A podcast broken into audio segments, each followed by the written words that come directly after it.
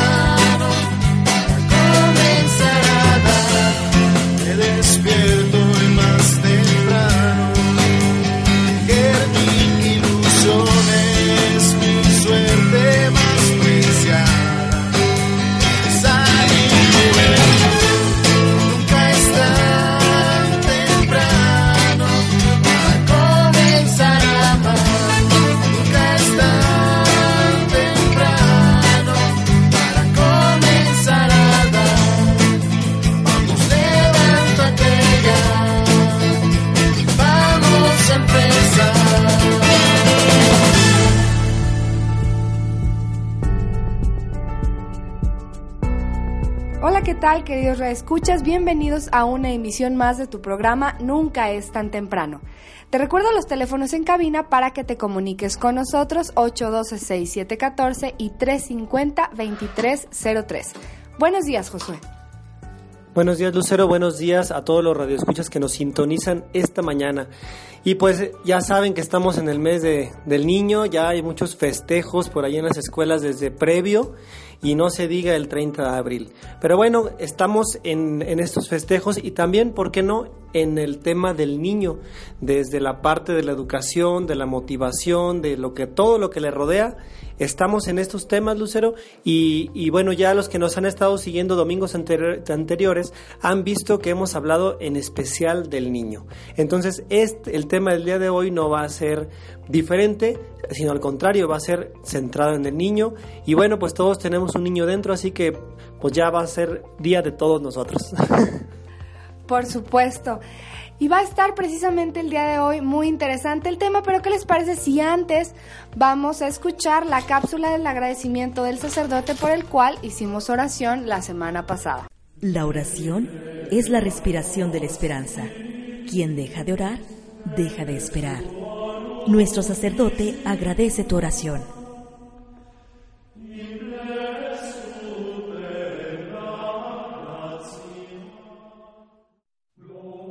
Buenos días a todos. Gracias, queridos radioescuchas. Soy el Padre Francisco Javier Castillo Ríos, Padre Pastora, vicario en la parroquia de Villa de Arriaga, San Luis Potosí. Quiero agradecerles de todo corazón la oración que han ofrecido por nosotros, por su servidor, por todos nuestros sacerdotes en esta iglesia potosina. Que el Señor siga bendiciendo sus familias y les siga dando un corazón sacerdotal. La oración es la respiración de la esperanza. Quien deja de orar, deja de esperar. Nuestro sacerdote agradece tu oración.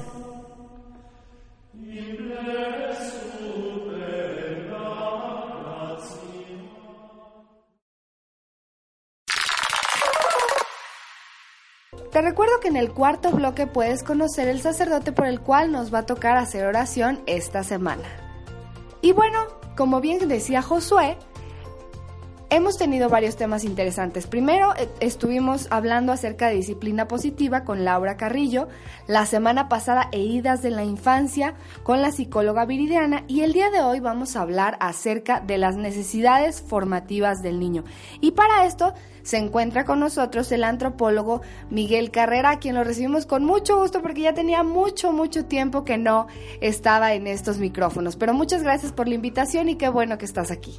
Sí, muchísimas gracias. Y sí, ya me sentí un poco abandonado. Dije, ya se olvidaron de mí. Pero qué bueno que me echaron un telefonazo y aquí estamos para colaborar.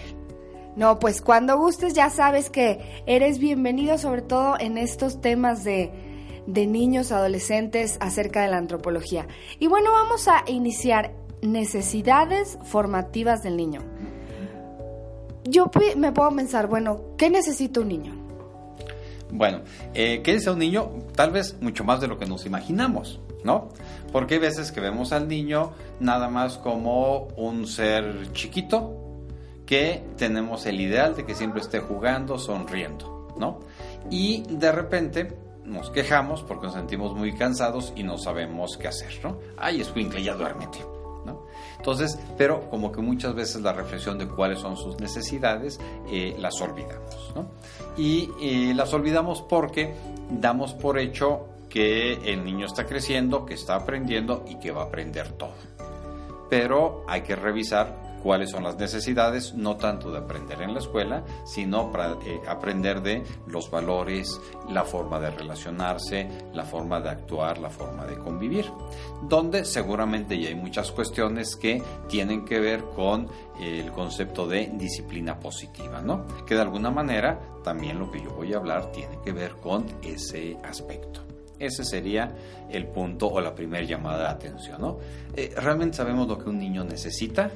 ¿O pensamos que lo que el niño necesita es nada más comida, ropa, atención médica y mandarlo a la escuela? Y la educación y la formación y las reglas de conducta y la convivencia cómo lo vamos a preparar para que estas características de poder convivir, de poder actuar en sociedad, eh, las ejerza y las viva plenamente y de manera adecuada cuando es adulto, ¿no? Entonces, es la primera llamada de atención que tendríamos sobre este eh, tema, ¿no? No, y además eso que dices, ¿no? Cuando nace el niño, nuestra preocupación es qué, qué tiene, ¿no? Y qué necesita. Y la necesidad casi siempre es está llorando, tiene alguna necesidad básica y yéndonos un poquito más adelante, algo le duele, ¿no? O sea, a veces señala el pie y, ay, a lo mejor trae el, calcetín enredado, a lo mejor se le atoró ahí un, eh, la, la, cinta y a lo mejor trae una uña larga eh, y estamos a, averiguando qué necesita. Sin embargo, conforme va creciendo exactamente lo que tú dices, ¿qué necesita? Ahora ya no necesita saber, saber nosotros no necesitamos saber qué, qué tiene, necesitamos saber él que se exprese y que vea qué necesita él por sí solo, porque ya, ya puede expresar qué le duele, si tiene hambre, si tiene sueño, si tiene sueño, y ahora lo que podemos ofrecerle es educación. Eh, claro que sí. Y aquí tal vez vamos a este, hacer un poquito provocadores con la audiencia, ¿no? Efectivamente, empezamos con las necesidades materiales, la cuestión de salud, etcétera. Pero hay por ahí una definición de lo que es la infancia. Es una definición realmente muy fea, pero muy cierta. Entonces vamos a escuchar una definición muy fea de lo que es un niño y vamos a hacer unos comentarios para destacar lo importante que es la educación. ¿sí? Esta definición dice que un niño es un perverso poliformo. ¿A qué caray? Bueno, para empezar, poliformo, pues como que está raro y perverso, pues. Eh, es un perverso, amoral y poliformo. Vamos a lo poliformo. Poliformo es que tiene todas las formas posibles. Tiene muchas formas de qué? De las perversiones. Lo que en un adulto se puede catalogar como una perversión de tipo psicológica y requiere tratamiento, este ya de intervención bastante seria, en un niño es una conducta normal y también se define como un amoral. Es un ser que no tiene moral. Vamos a entender por qué esta definición tan fea digo que es realmente válida. Primero, es amoral significa que no tiene moral por una razón muy sencilla. ¿Quién le ha enseñado al niño lo que es la moral, lo que es correcto y lo que es incorrecto? Así de nacencia no se sabe. No. Necesitamos aprenderlo. ¿Y quién nos lo va a enseñar? ¿Los papás? No más, sí, nada más que los papás. Y en ese sentido, este, muchas veces eh, queremos que los sacerdotes o que las mamás del catecismo hagan milagros. Si a un niño no se le enseña lo que es la moralidad, lo correcto, lo incorrecto, la verdad, la verdad, las clases de catecismo no sirven. Las clases de catecismo no hacen a la gente moral nos dan el conocimiento más de tipo teórico, más de tipo racional, sobre lo que es bueno, sobre lo que es malo, sobre lo que es la religión. Pero la moralidad como tal, esa es de casa. Y es de nuestro ambiente familiar. ¿No? Bien, ese es el primer punto. El segundo punto es la otra parte que se oye más todavía, perverso. Eh, perverso es un ser que daña y que obtiene placer del daño que le causa a otras personas o a otros seres. ¿No? Entonces, desde que los niños les encanta destrozar las cosas, desde la comida, muchos niños que llegan y andan matando animalitos por puro gusto, este, eh, en las escuelas las bromas entre niños son terriblemente crueles, ¿no? Este, hoy cuando llegan al bachillerato y a la preparatoria y que no fueron debidamente educados de niños, tenemos a los agresores que crean el bullying, ¿no? Sí, ¿qué pasa? Esos están así porque de niños no se les enseñó a respetar, que es el momento. Y de repente quieren atenderse con políticas anti-bullying cuando ya todos están bien deformadotes. ¿Sí? Cuando no se actuó en la formación de las personas. Y es ahí donde estamos viendo esas necesidades y es a lo que me refiero con necesidades formativas. ¿Cómo vamos a enseñarles la vida en sociedad? ¿Y desde cuándo empezamos? Bueno, de hecho, se empieza desde el nacimiento, por lo menos. Y desde el nacimiento me refiero a la manera como el niño es atendido. No es lo mismo atender a un recién nacido de manera pronta, expedita, rápida, a atender a un recién nacido donde lo dejamos llorar 15, 20 o más tiempo, 15, 20 minutos o más tiempo. ¿no? El caso de estarlo dejando llorar, el niño se va acostumbrando a que su malestar es algo que está ahí y no hay quien llegue al rescate. ¿No? Es cuando hablábamos ya en otro programa sobre la infancia, estos los primeros meses de vida, es el momento donde se forma la capacidad de desarrollar la fe y la esperanza. ¿Sí? ¿Cómo se desarrolla? Con una atención rápida y expedita al bebé, ¿no?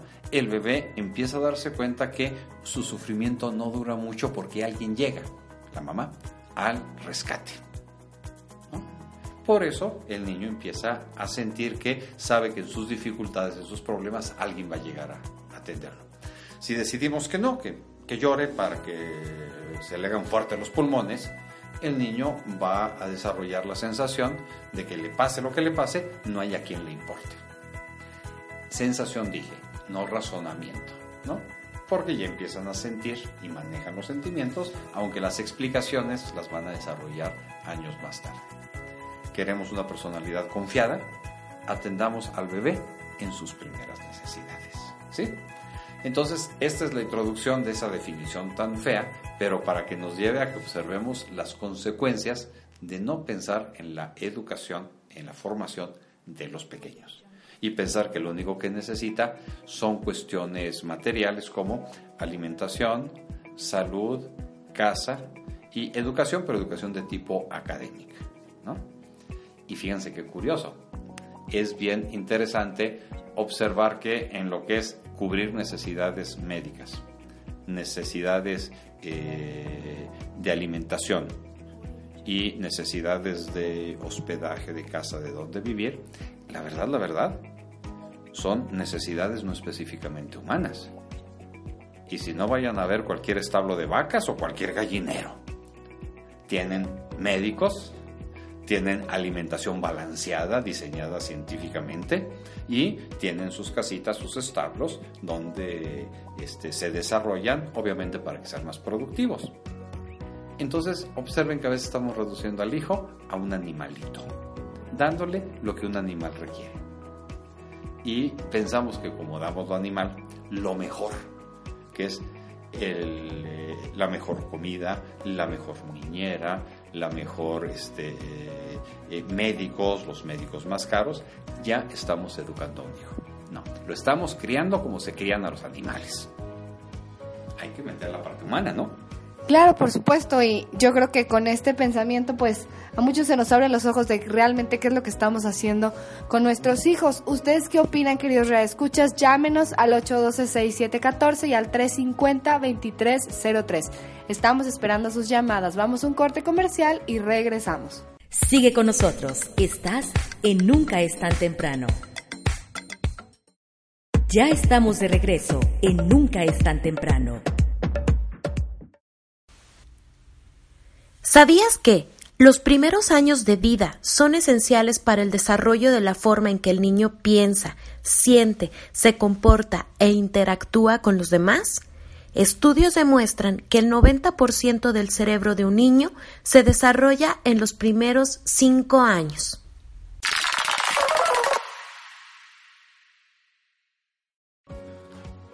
Estamos de regreso en el segundo bloque de tu programa Nunca es tan temprano. Te recuerdo los teléfonos en cabina 812-6714 y el 350-2303. Ya sabes que puedes escribirnos al correo nunca es tan temprano hotmail.com o directamente en la página de Facebook. Puedes mandarnos un inbox, nos encontramos como Nunca es tan temprano, ahí puedes darle like a la página y puedes promoverla. Y bueno, para los que nos acaban de sintonizar, estamos hablando acerca de las necesidades formativas del niño. Estamos con Miguel Carreras, antropólogo, quien nos está explicando. Y bueno, hablábamos en el bloque pasado acerca de lo que necesita un niño. Yo creo que todo eso ciertamente se resume en algo, en el amor, ¿no? Eh, definitivamente se resume en el amor, necesita amor. Nada más que, ojo, debemos observar lo siguiente. Cuando decimos amor, estamos hablando de una emoción, de un sentimiento.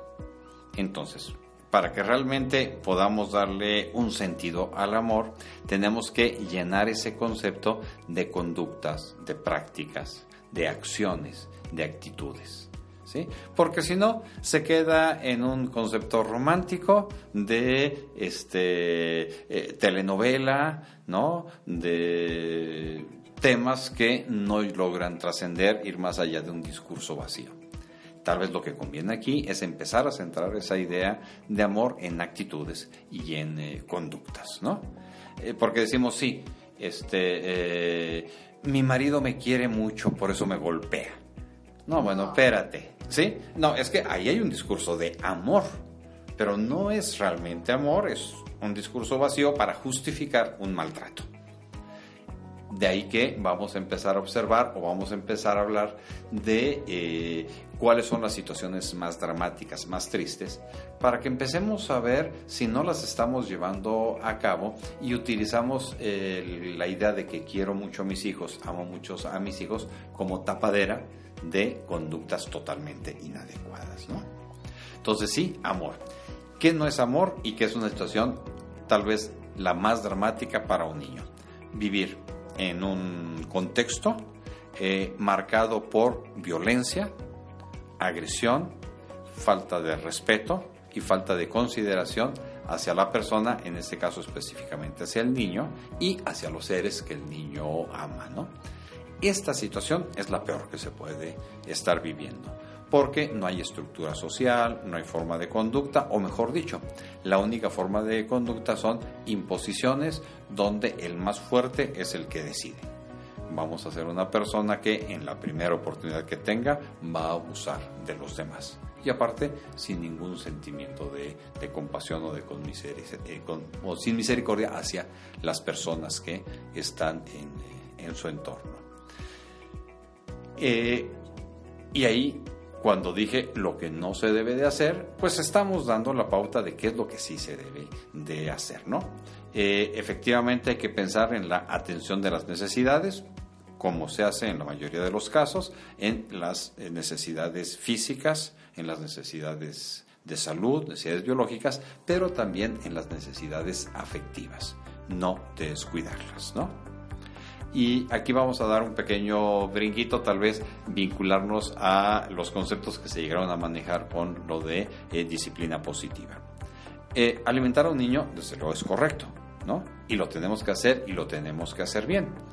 Si el niño quiere tener una alimentación a base de comida chatarra, ¿lo vamos a permitir? ¿Lo vamos a tolerar? No. Ah, ok. Entonces, querer a un niño, cuidar a un niño, atenderlo, no significa hacer lo que el niño quiere. Desde luego tienen que formarse hábitos alimenticios donde más allá de darle de comer al niño, el niño está percibiendo una conducta de cuidado, atención, un cuidado amoroso, una atención amorosa de los padres hacia él. Porque aunque le digan, no, no te vamos a dar tales eh, comida porque es comida chatarra, en todo caso, después de que acabes de comer esto que te preparamos, te vamos a dar un postrecito y es donde puede entrar este tipo de, cosas, ¿no? Empieza a observar que hay atención y cuidado hacia él, ¿no? Entonces el extremo opuesto que mencioné a la parte desagradable son aquellos ambientes donde hay una estructura familiar, porque la estructura familiar permite que el niño tenga un lugar en la familia, que sea alguien en la familia, que sea una persona que tiene un lugar. Por eso la estructura es tan importante. Y que ese lugar, desde luego, sea un lugar que sea reconocido y sea valorado no que sea un lugar donde tú eres el menos, eres el atoso. Sí, mi vida era perfecta hasta que tú llegaste. claro que el niño tiene un lugar en esa relación, pero tiene un lugar de el villano, el malvado, el culpable. No. Qué bueno, de, cuando tú llegas a la familia, todo fue maravilloso, tú tienes un lugar, eres el primer hijo, el segundo, el tercero, el último, etcétera, pero se tiene un lugar en esa estructura y desde luego hay protección hacia el respeto hacia su persona. Esto genera que la persona desarrolle, que el niño vaya desarrollando confianza y seguridad en sí mismo, ¿no? También cuando hablamos de una disciplina positiva, estamos teniendo en mente una situación donde las recompensas o las llamadas de atención no dependen del estado de ánimo de los papás o de los que lo cuidan. Porque luego resulta que cuando el papá llega cansadísimo del trabajo, es absolutamente intolerante con el niño y por cualquier cosa lo regaña, o lo castiga, o lo sanciona. Pero cuando el papá no llega tan cansado y llega contento, le da lo que pide. Sí, pero ¿cuál es el aprendizaje? El tener una recompensa o el tener una sanción no depende de mi conducta, depende del estado de ánimo de mi papá. Tal vez el niño no haga esa relación, pero sí empieza a vivir confusión porque no entiende cuándo le dan un premio o cuándo le dan un castigo. A lo mejor él está tratando de eh, esforzarse para que este, eh, llamar la atención y que lo atiendan y lo apapachen. Pero él hace eso y de repente llega el papá todo enojado y le llama la atención. ¿no? O llega un momento que él está enojado, quiere desquitarse, quiere este, eh, llamar, eh, hacer un escándalo para llamar la atención y que lo vean, ¿no? Y en lugar de que eh, lo vean, el papá lo ignora o llega y lo conecta al internet o a la televisión para que no esté dando lata. Entonces, puta, todo el relajo que hice para llamar la atención y me conectaron a la tele. Que obviamente el niño no hace este razonamiento. Claro. Pero si él tiene la, la, la sensación de la necesidad de hablar al papá o a la mamá y observa que la reacción es el abandono o más abandono.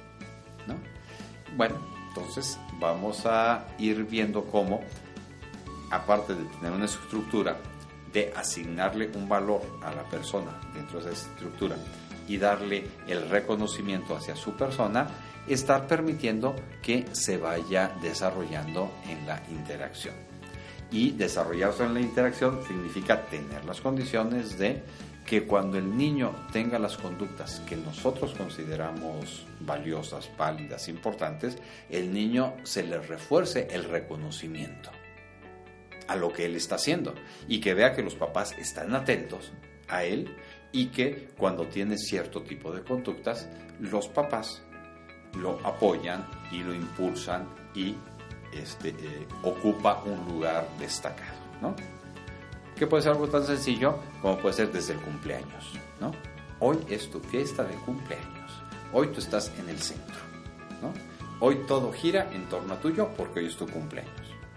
Claro, este cumpleaños no vas a estar solo en tu cuarto con 50 mil regalos, vas a estar conviviendo con todos, ¿no? y que van desde cosas de lo siguiente, que ahí están los regalos, pero todavía no los abres porque aquí están los amiguitos jugando. O en la fiesta que se está teniendo. Hasta eh, cuando el niño tiene cualquier logro, hay que hacérselo notar y que el niño se dé cuenta que los papás están al pendiente de él. ¿no? Ah, pero todos se lo vamos a aplaudir. No. ¿Por qué no? Ah, ¿verdad? Pues... Te no, porque si no se va a hacer una necesidad de una admiración y a lo mejor hace las cosas solamente porque a uno lo va a admirar o lo va a premiar o, le va a decir wow. Ok, efectivamente eh, está ese riesgo, pero hay algo peor que ese riesgo y es la confusión del niño. Si yo me termino el vaso de leche, me aplauden. Si yo tiro el vaso de leche y no ceno, me aplauden. Pregunta, ¿qué es correcto? Conclusión, hacer lo que se me antoje y como se me antoje. Si voy al acompañar a mi mamá al súper y me porto muy bien, tengo una conducta muy padre, mi mamá me compra un chocolate. Pero si hago un berrinche, me tiro en el pasillo 7 y pataleo porque quiero un dulce y mi mamá me compra el dulce, pues yo ya sé que haciendo berrinche portándome bien, me dan el dulce. Si portarme bien no me funciona, pues hago pataleta. Entonces el niño, un poquito tipo eh, acción-reacción, pues va descubriendo cuáles son las estrategias que le resultan mejor y más convenientes. ¿No? Eh, ahorita nada más eh, hay que hacer la siguiente aclaración. He hablado de valores. ¿Cuáles valores? Híjole, tal vez aquí hay un problema muy fuerte. Porque todos hablamos de los valores, decimos que los valores se los se perdieron, pero a ver de los radioescuchas, ¿cuántos de ustedes pueden hacer una lista de los valores que tienen en su familia y que viven cotidianamente? ¿Cuáles son los valores que yo quiero que mi hijo o que mi hija tenga? ¿Sí? Porque si yo no tengo claridad, ¿no? Puede ser que a nivel de discurso yo le diga a mi hijo, este, mi hijo, tú no debes de decir mentiras, porque decir mentiras es muy malo, ¿no? Y de repente sonó el teléfono, que ya lo vimos en un ejemplo, típico, típico y este, la señora contesta y dice, oye, es viejo, te hablan de tal parte, ah, diles que no estoy, ¿no? Es algo típico, le digo a mi hijo que debe decir la verdad, pero él me ve a mí mintiendo. ¿Qué va a ganar? Eh, va a haber siempre casos distintos, pero en promedio, en general, ¿qué va a ganar? Mi palabra de no mientas o mi conducta de mentir. La conducta. Claro. Es lo que finalmente va a dominar. Entonces cuando digo hay que reflexionar sobre los valores que estamos teniendo y que queremos que nuestros hijos tengan, tenemos que pensar, híjole, pues eso que yo quiero que él tenga, ¿se lo estoy transmitiendo? ¿O quiero que mi hijo tenga una moral distinta a la que yo tengo? Porque resulta que yo sí estoy dispuesto a mentir, porque mi hijo no entiende las dificultades y los problemas con esta gente necia, no entiende esa diferencia, ese problema que yo tengo, de lo importante que es que él no mienta. Y sobre todo que no me mienta a mí. Claro. ¿No? Ahora, ¿qué ocurre cuando ese niño que creció en este ambiente y que a lo mejor no procesó mucho, llega a la adolescencia? Que es cuando ya puede procesar la información. ¿Qué hace el adolescente cuando el padre le dice, ¿cómo es posible que llegues a casa a estas horas y tan borracho? ¿Qué le contesta el hijo al padre, el hijo adolescente? ¿Y con qué derecho me reclamas si tú eres igual? Ajá. ¿No? Y entonces el padre dice, me faltas al respeto. Y así son un caos. ¿Qué fue lo que pasó? Que el padre transmitió una serie de valores y cuando llega un momento dado que el hijo ya procesa la información y ya empieza a tomar sus propias decisiones, se las revierte en, se las revienta en la cara al papá diciéndole con qué derecho, ¿no? Y aquí hay un punto que me parece muy interesante con el que podemos terminar este bloque para empezar a acercarnos al siguiente, que es, ¿qué es lo más valioso que le podemos dar a nuestros hijos? Lo más valioso que le podemos dar a nuestros hijos es quiénes somos. Muy bien, Miguel, y con esta reflexión vamos rápidamente a un corte comercial. Regresamos. Sigue con nosotros. Estás en Nunca es tan temprano. Ya estamos de regreso en Nunca es tan temprano. Y para aprender más, la cápsula de Patty.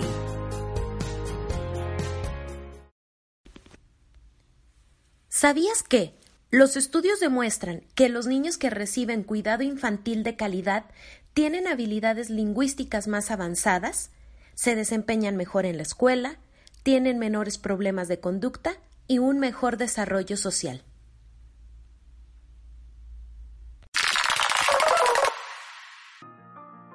Ya estamos de regreso en el tercer bloque de tu programa Nunca es tan temprano con el tema Necesidades formativas del niño. Te recuerdo los teléfonos en cabina 812-6714 y el 350-2303.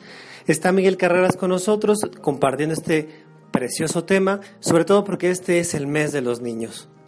Y bueno, Miguel, terminaste el bloque con una pregunta, reflexión muy interesante. ¿Qué es lo mejor que le podemos dar a nuestros hijos? Bueno, lo mejor que le podemos dar a nuestros hijos somos nosotros mismos. ¿Sí? ¿A qué voy?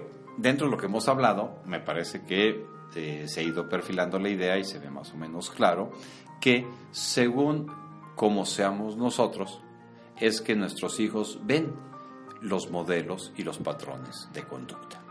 ¿Sí? Y es el lugar donde los empiezan a aprender. Recuerden la fea definición de un principio.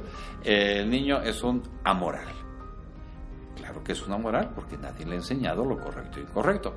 Pero cuando yo mm, llego a la casa a comer, cuando convivo con ellos, cuando lo llevo a la escuela o cuando lo dejo viendo la televisión, estoy enseñándole y mandando un mensaje de lo correcto y de lo incorrecto. ¿no? En ese sentido es que viene la reflexión. Eh, y tomemos un famoso refrán que digamos no le pidamos peras al olmo. Si por ejemplo yo tengo una conducta eh, que tiende a ser una conducta eh, de mucha irresponsabilidad en torno a la familia, ¿cuál es la imagen de la conducta de un hombre que va a tener mi hijo? Esa. Esa de un hombre irresponsable. ¿Por qué? Porque es a mí el que ve todos los días. Y si no me ve todos los días, es el que sabe que ando por ahí. ¿No? ¿Quién sabe si no, obviamente no tiene claro qué diferencia puede haber, entre el papá o el amigo de mi mamá o el novio de mi mamá, sobre todo cuando es en la infancia, pero es el hombre que se ve ahí que está de alguna otra manera, que a lo mejor es una especie de mueble que acostumbra a moverse o que a lo mejor tiene una presencia más fuerte, ¿sí? Y ese hombre con el que se tiene más contacto es el que me va formando una imagen de lo que significa la conducta de un hombre. Obviamente estoy hablando como hombre, eh, pero exactamente igual de válido es para la mujer. Es la mujer la que está en casa, la que está con mayor frecuencia con el niño, e incluso aunque la mujer eh, trabaje eh, o sea madre soltera y tenga que estar mucho tiempo fuera, el hijo ve con frecuencia a esa mujer y es el modelo, ¿no? De tal manera que podemos encontrar gente educada por madres solteras que tuvieron que trabajar durante larguísimas horas y vieron poco tiempo a sus hijos. Sin embargo, sus hijos resultan ser gente muy responsable. ¿Qué es lo que ellos percibieron de esta madre soltera que estaba poco tiempo con ellos? Una mujer que se desgastó, que dio lo mejor de su vida y de su tiempo para mantenerlos y para sacarlos adelante. Aprendieron la responsabilidad de la conducta de la madre. ¿sí?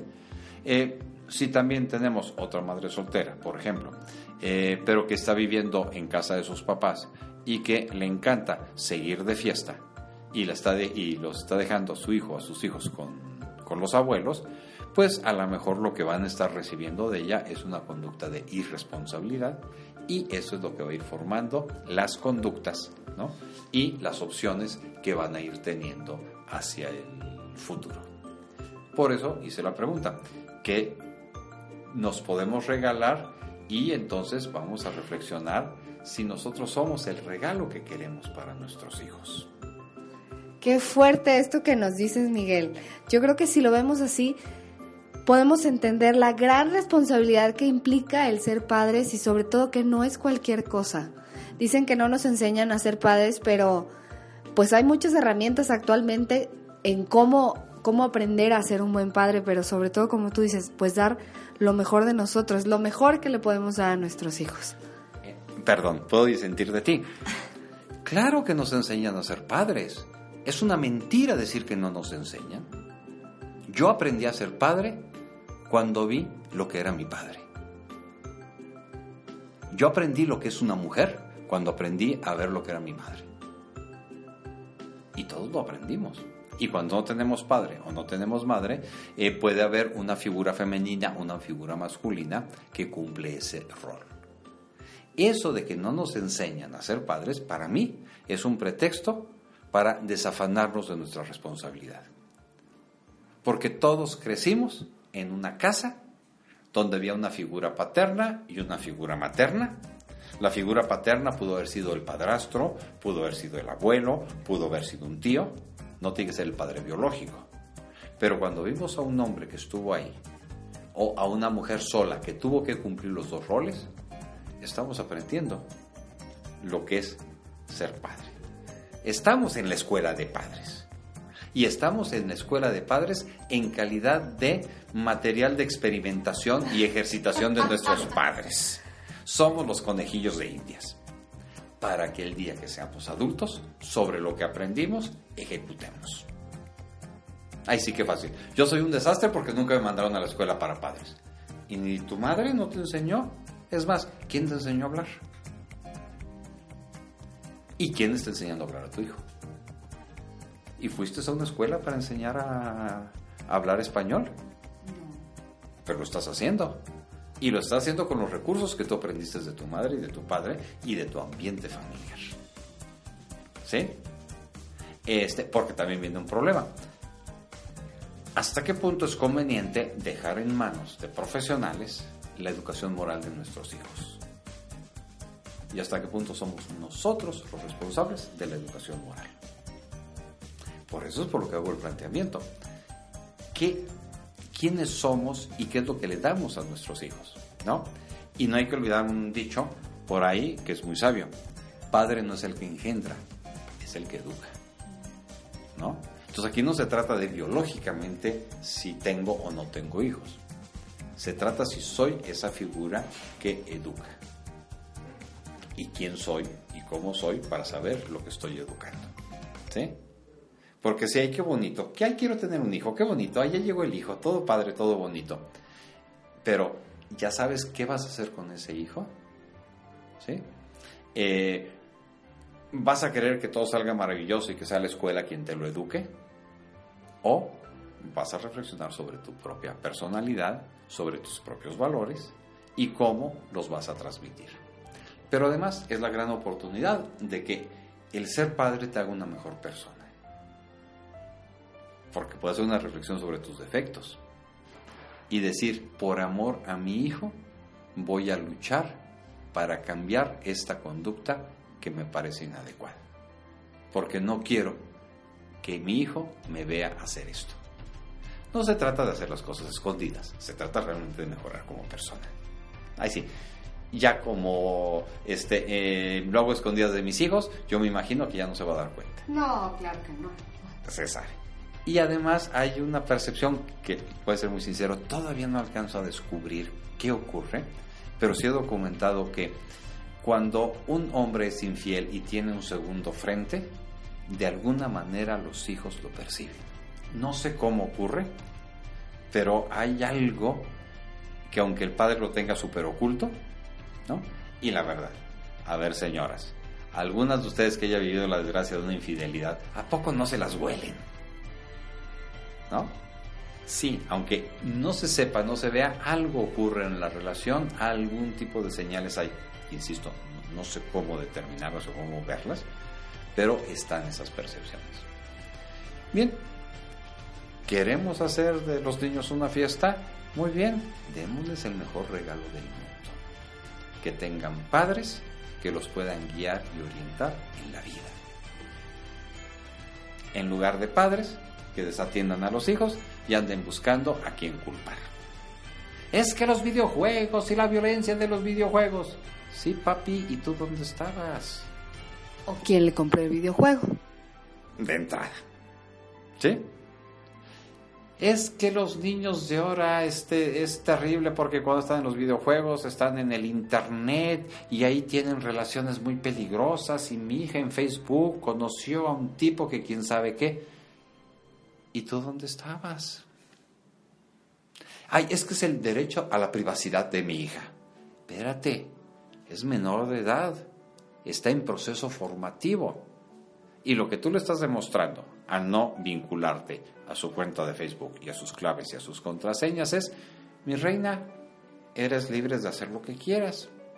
¿Por qué nos ponemos tan histéricos cuando resulta que la chiquilla de 13, 14 años conoció a un tipo de 35, 40? ¿Sí? Ya cuando, ahora sí, el niño gado a tapar el pozo. ¿No? Bien, es ahí donde quiero que se haga la reflexión y pues, realmente los invito, ¿no? Denle a sus hijos el mejor regalo del mundo. Padres que se transformen a sí mismos para darles el mejor ejemplo a sus hijos. Y el mejor ejemplo son los valores que la propia familia tiene. Porque también decimos, ya no hay valores, lo que sale en la televisión. Pues yo les garantizo que ustedes, padres, sí pueden competir, eh, competir contra la televisión en valores. ¿Sí? Pero si ustedes se ausentan, están dejando a sus hijos con los valores que les transmite la televisión o los medios masivos de comunicación. Si ustedes comparten el tiempo con sus hijos viendo la televisión y comentando y opinando y diciendo qué les pareció, que si divertido, que si feo eh, el programa, y decir, bueno, es que a mí no me gustó porque eh, ese niño me pareció muy mal criado, etcétera, van a ir orientando, ¿no? Eso sí, si quieren que la escuela combata la falta de valores o los valores mal hechos o mal transmitidos por parte de la televisión o los medios masivos, discúlpenme, pero esa no es la función de una escuela. Y no es que los maestros sean malos, ¿no? es que esa función no está en las características o en la relación maestro-alumno. Un maestro no puede competir contra un padre o una madre. ¿no? Un maestro malo puede ser el que enseñe bien o el que enseñe mal matemáticas. Ahí sí nos podemos quejar. Ese maestro no sirve porque no sabe enseñar matemáticas. Pero valores somos nosotros los maestros. Pensemos en el mejor regalo. ¿Qué puede ser? Un, eh, ¿Una consola nueva? ¿Un viaje a Disney World? ¿O un padre que vive honestamente y que muestra eso a sus hijos? Podemos elegir algo de mucho caché. Disney World. Claro que sí, la decisión está en nosotros. Y bueno, Miguel, pues muchas gracias por habernos acompañado, gracias por esta reflexión.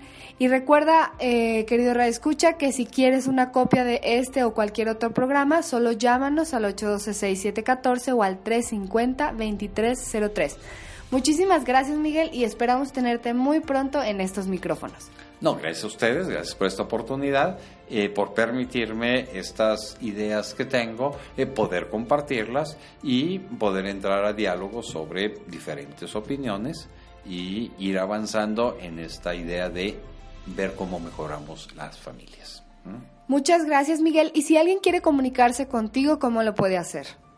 Bueno, pues básicamente está el internet, este carreraslomelí, arroba gmail, com. Ese es mi correo electrónico y a partir de ahí podemos contactarnos ya para eh, tener conversaciones un poquito más fluidas a través de otra red social que puede ser este WhatsApp o este tener pláticas o compartir algún material o experiencias, ¿no? Pero básicamente a través del correo electrónico.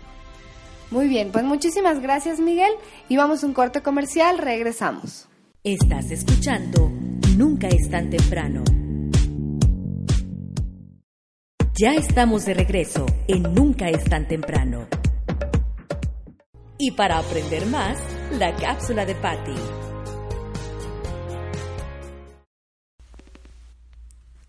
¿Sabías que las cualidades para la inteligencia emocional, como la confianza en sí mismo, la seguridad al hablar, la empatía con las demás personas, así como el autocontrol y el trabajo en equipo, son virtudes que se aprenden en los primeros años de vida?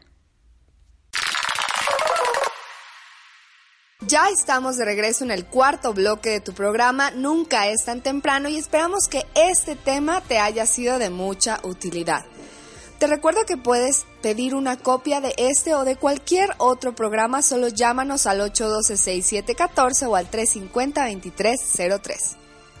Queridos redescuchas, ha llegado el momento del melodrama evangélico. Vamos a ver qué nos tiene preparado Dios para este domingo. Así que dice luces Micrófonos y, acción. El Evangelio Es luz y vida. La palabra de Dios es alimento para el alma. Escucha el Melodrama evangélico. Solo por nunca es tan temprano. Del Santo Evangelio según San Juan, capítulo 10, versículos 11 al 18. Yo soy el buen pastor, dice el Señor. Yo conozco a mis ovejas y ellas me conocen a mí. En aquel tiempo, Jesús dijo a los fariseos, Yo soy el buen pastor. El buen pastor da la vida por sus ovejas. En cambio, el asalariado, el que no es el pastor ni el dueño de las ovejas, cuando ve venir al lobo, abandona las ovejas y huye.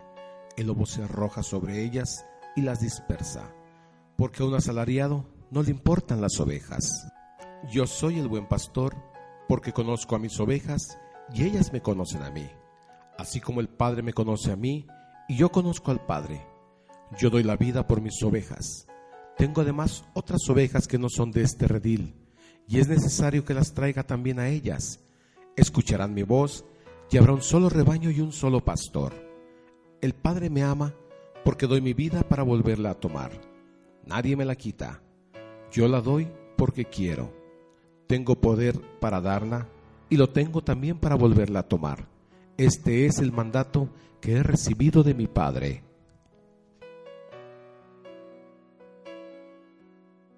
Para nuestra reflexión.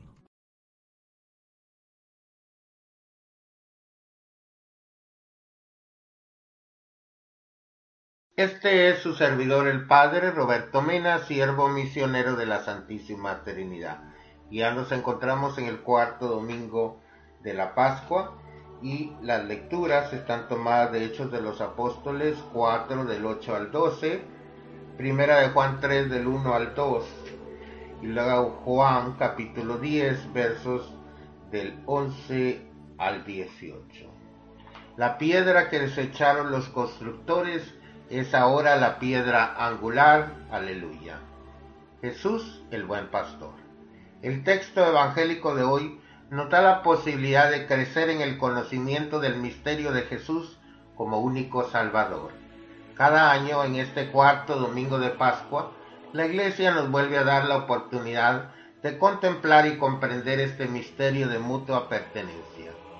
Cristo con nosotros y nosotros con Cristo. Como el pastor con su rebaño, podemos decir tranquilamente que cada uno de nosotros nacimos con estrella, constituimos el santo rebaño de Cristo. Ya tenemos el don de ser hijos e hijas de Dios y lo somos no solo por naturaleza, sino también por la gracia de un cuidado amoroso y continuo que nos hace ser ovejas de Cristo. Seguramente a nadie le gusta que lo comparen con una oveja, pero lo importante es que se trata solo de una imagen utilizada por Jesús para hacernos entender el amor y el cuidado que tiene Dios para cada uno de nosotros. La grande noticia del texto es esta. El buen pastor da la vida por sus ovejas. A la mitad del tiempo pascual, también nosotros, al igual que los primeros discípulos, estamos siendo instruidos por Jesús acerca de su misterio irrepetible de muerte y resurrección. Jesús es el modelo de pastor. Con las palabras que nos dirigen este domingo, Jesús se presenta como el pastor. Es el vocablo que describe su actividad con aquellos que el Padre le ha dado. No es Jesús un pastor cualquiera, un pastor entre tantos que existían en ese tiempo. Este pastor es el verdadero, el pastor modelo, y su característica principal es que da la vida por los suyos. Quien no ama hasta dar la vida no es pastor. Jesús viene a dar vida y para ello se da a sí mismo. Darse es comunicar vida. Para comunicar la plenitud de vida, Jesús se entrega hasta la muerte. La vida solo la comunica el amor, que es el don de sí a los demás. La imagen del buen pastor es la representación más antigua del arte cristiano sobre Jesús. La misma imagen como la podemos observar en los antiguos cementerios en Roma, es también la más común. Esta imagen la encontramos en innumerables pinturas, esculturas y en capiteles. En muchas ocasiones este buen pastor es representado solo, cargando sobre su espalda una oveja, símbolo del ser humano salvado. En otras Jesús aparece en medio de un rebaño, reunidos en un jardín con mucha agua, plantas y flores, símbolo del paraíso terrenal y de la salvación a la cual Cristo ha guiado a los fieles. En la luz de esta imagen tan amada para los primeros cristianos, nosotros meditamos el Evangelio de hoy, donde Jesús definiéndose como el buen pastor, se revela como el único Salvador a través de su pasión y de su muerte. Es el pastor que da la vida. En la brevedad de este pasaje evangélico encontramos esta expresión, dar la vida. En el lenguaje del evangelista Juan, esta frase significa, además de dar la vida, sacrificarla hasta la extrema oblación de sí. Por eso le damos gracias a Dios por esa bondad de Cristo que vino para salvarnos. Hoy también se celebra en la iglesia la jornada mundial de oración por las vocaciones, así que pedimos para que hayan vocaciones sacerdotales, religiosas, pues a la vida consagrada, a la vida diocesana y también pues eh, vocaciones laicales al servicio de la iglesia. Oremos por todas estas intenciones. Y nos bendiga el Dios que es misericordioso, el Padre, el Hijo, el Espíritu Santo, descienda sobre nosotros y permanezca para siempre. Amén.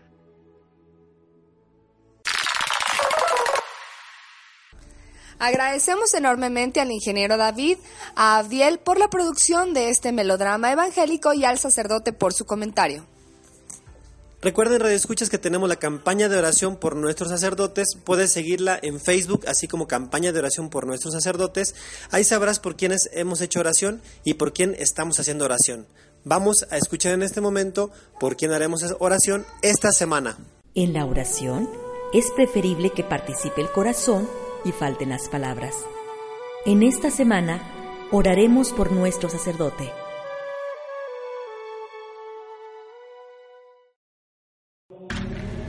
Soy el padre David Hortacolunga, párroco de Nuestra Señora de Guadalupe, en municipio de Villa de Arriaga. Y espero que esta semana hagan oración por mí y por mi compañero vicario, el padre Francisco Javier Castillo Ríos. Con alegría también nosotros los tendremos en cuenta en nuestra oración. En la oración es preferible que participe el corazón y falten las palabras. En esta semana oraremos por nuestro sacerdote.